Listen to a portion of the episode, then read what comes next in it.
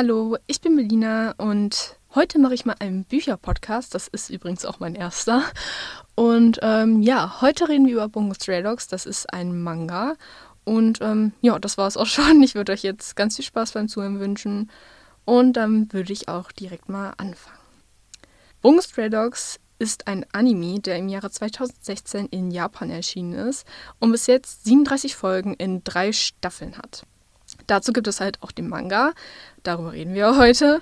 Und ähm, das ist ein Manga, der vom Verlag Kadokawa Shoten ist und am 4. Dezember 2012 in Japan erschienen ist. Der Autor des Mangas ist Kafka Asagiri und der Zeichner ist Sangu Harukawa.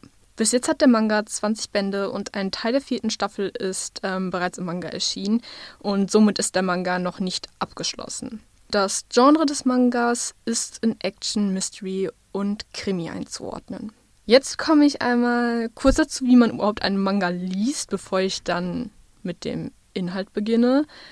Also Mangas werden von rechts nach links gelesen und nicht von links nach rechts. Ähm, Im Manga sind ja Sprechblasen und halt Geräusche und so weiter. Also es wird ja mit Schrift dann dargestellt. Und auch das alles wird ebenfalls von rechts nach links gelesen. Das bedeutet halt, man liest die erste Zeile von rechts nach links und fängt dann danach in der zweiten Zeile an und wiederholt das einfach, bis man den Manga fertig gelesen hat. Ja. In allen Mangas ist aber eigentlich auch hinten nochmal eine Seite, wo dann erklärt steht, wie man einen Manga halt liest. Das klingt jetzt wahrscheinlich voll verwirrend, aber wenn man den Dreh halt einmal raus hat, dann ist es eigentlich auch ganz einfach. Dann würde ich jetzt einmal zum allgemeinen Inhalt von Bungo Stray Dogs kommen. Die Handlung von Bungo Stray Dogs spielt in Yokohama. Im Manga sowie auch im Anime geht es um die bewaffneten Detektive. Das ist eine Detektei, von deren Mitarbeiter alle übersinnliche Fähigkeiten haben.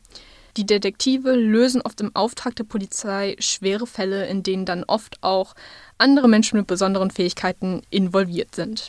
Der Gegenspieler der Detektive ist dabei die Hafenmafia. Jetzt kommt einfach mal so ein Fact, sage ich jetzt einfach mal. Und zwar sind viele der Charaktere nach bekannten japanischen Autoren benannt und ihre Fähigkeiten entstehen dann halt aus deren literarischen Werken. Im Manga selbst ist es halt auch so, dass ähm, an manchen Stellen Zitate von diesen Personen verwendet werden und in ein paar Bänden vom Bung Thriller stehen zu ein paar Charakteren, die nach diesen Menschen halt benannt wurden, Infos zu den jeweiligen Persönlichkeiten, zum Beispiel, was sie früher halt gemacht haben oder wie sie halt gelebt haben. Und ja, jetzt werde ich einmal zum Inhalt des ersten Bandes vom Bung Stray Dogs kommen und nicht wundern, wenn sich das gleich etwas abgelesen anhört. Das liegt halt daran, dass ich das in Textform jetzt gemacht habe und deswegen hört es sich auch abgelesen an. Ähm, ja. Der jugendliche Atsushi Nakajima, der aus dem Waisenhaus geworfen wurde, trifft auf den Detektiven Dasai Osamu, der ihn aufgelesen hat. Dasai entdeckt, dass Atsushi hinter dem weißen Tiger steckt, der regelmäßig nachts Passanten anfällt. Die Detektive offenbaren Atsushi seine bisher noch verborgene Fähigkeit und nehmen ihn bei sich auf. So können sie ihn auch vor der Hafenmafia schützen, die hinter ihm her ist, weil auf ihn ein Kopfgeld von 1 Milliarde Yen ausgesetzt ist.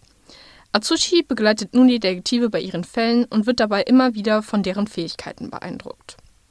Ja, das war jetzt halt einfach mal so die Zusammenfassung vom ersten Band. Und dann würde ich dazu jetzt einfach mal meine Meinung sagen, also wie ich halt den ersten Band gefunden habe. Und äh, ja, warum habe ich eigentlich angefangen, Bungus Redox zu lesen? Ist vielleicht mal eine gute Frage. Ähm, ja, das ist halt eigentlich irgendwie keine Ahnung, ich sag jetzt mal zufällig passiert. Ich habe halt oft äh, gehört, dass es halt sehr gut sein soll, so wie der, also halt der Anime, so wie halt auch der Manga. Und ähm, dann dachte ich mir halt einfach mal, ich bestelle mir halt einfach den ersten Teil. Einfach gucken, was das ist. Ähm, ja, und das hat mir tatsächlich sehr gut gefallen. Darauf gehe ich gleich nochmal weiter ein. Und ähm, ja, dann ging es immer so weiter und ich habe immer weiter gelesen und freue mich jetzt auch, wenn es dann endlich weitergeht und die weiteren Bände dazu erscheinen. Und ähm, ja, was mir halt genau daran gefallen hat, ähm, ist einfach, dass man schon direkt halt so in die Story reingeworfen wurde. Also man sieht halt direkt, wie Atsushi auf dem Boden liegt und halb am Verhungern ist, weil er halt aus dem Weißen Haus geworfen wurde. Und ähm, dann wird halt somit direkt in die Story so reingeworfen und hat nicht richtig so eine Einleitung halt. Und das mag ich halt mega, weil man halt direkt schon da drin ist. Was ich auch gut finde, ist, dass man direkt zu Anfang drei verschiedene Charaktere kennenlernt und ich finde, dass die Persönlichkeiten von diesen Charakteren einfach sehr schön dargestellt wurden. Und das mag ich halt auch an Atsushi so gerne, also dem Hauptcharakter. Am Anfang hat man ihn halt so schwach gesehen, sage ich jetzt einfach mal. Und wenn man sich halt ähm, die anderen Bände anguckt und man die halt auch liest, dann sieht man einfach so diese Entwicklung. Und das mag ich halt einfach mega an diesem Charakter, weil man halt richtig diese Entwicklung sehen kann, die er halt im Laufe der Geschichte macht. Abschließend sage ich jetzt einfach mal so, dass man im ersten Band einen sehr guten Einblick ähm, von der Story bekommt. Man hat nämlich direkt sozusagen alles Wichtige einmal kurz erklärt, sage ich jetzt einfach mal, sodass man halt direkt im weiteren Verlauf weiß, worum es in der Story eigentlich geht. Also es wird direkt im ersten Band klar, worum es da geht und kann halt dann auch den Aufbau der darauffolgenden Bände nachvollziehen. Und ich finde halt, dass die Story sich halt immer weiter steigert. Ich glaube, das ist halt aber einfach auch normal. Aber ich muss wirklich sagen, die Story steigert sich immer mehr und ich finde, es wird immer spannender. Deswegen, ja, finde ich, es lohnt sich eigentlich schon, das zu lesen. Und ähm, ja, das war es halt dann auch zu meiner Meinung. Ähm, und somit auch mit diesem Podcast. ähm, ja, falls ihr noch weitere Ideen für weitere Podcasts habt, schreibt sie uns gerne auf Instagram. Da heißen wir Salon5 Und ansonsten danke ich euch fürs Zuhören und bis zum nächsten Mal. Tschüss.